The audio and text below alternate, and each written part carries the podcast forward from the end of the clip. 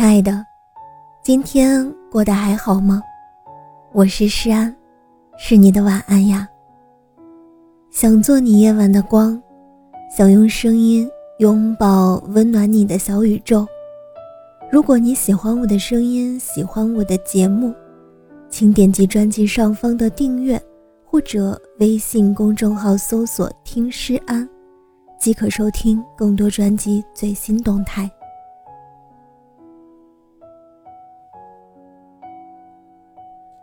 一段感情中，爱的越深的人，付出的也就越多，因为太过喜欢，因为太过珍惜，因为太害怕失去，所以你总是战战兢兢，竭尽全力的对他好，即便你已经精疲力尽，但还是希望他能够留在你的身边，不要离开。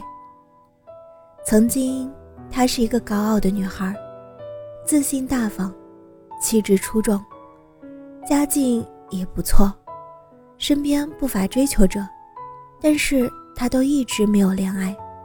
直到遇见他，他们是通过同事介绍相亲认识的。刚开始，男生非常主动，天天打电话嘘寒问暖，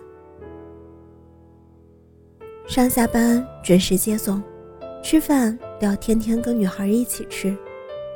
虽然没有一见钟情的轰轰烈烈，但女孩也被男生的锲而不舍所感动，走到了一起。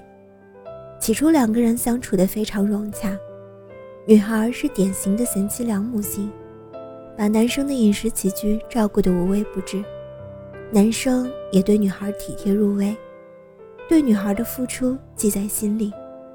但随着时间拉长，当激情退却，女孩的精力有点跟不上了。男生开始变得敏感多疑，常常因为一点小事儿就跟女孩在电话里吵到深夜。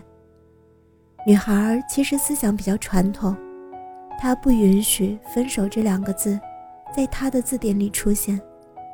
于是，在两个人争吵中，她选择了妥协，选择了委屈自己。她切断了。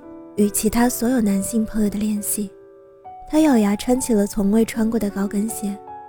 她不敢发朋友圈，只害怕触碰到她男朋友的敏感神经。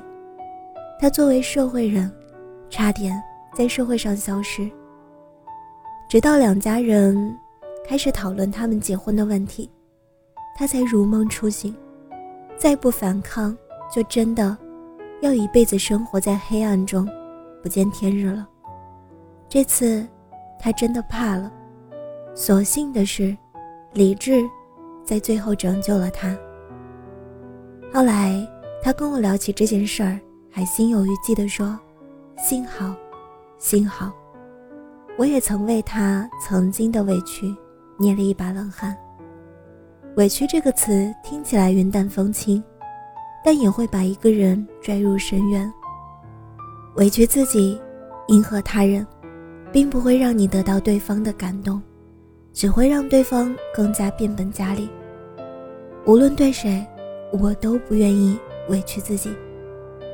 最后，亲爱的，我希望，即便是他，你也不要委屈自己。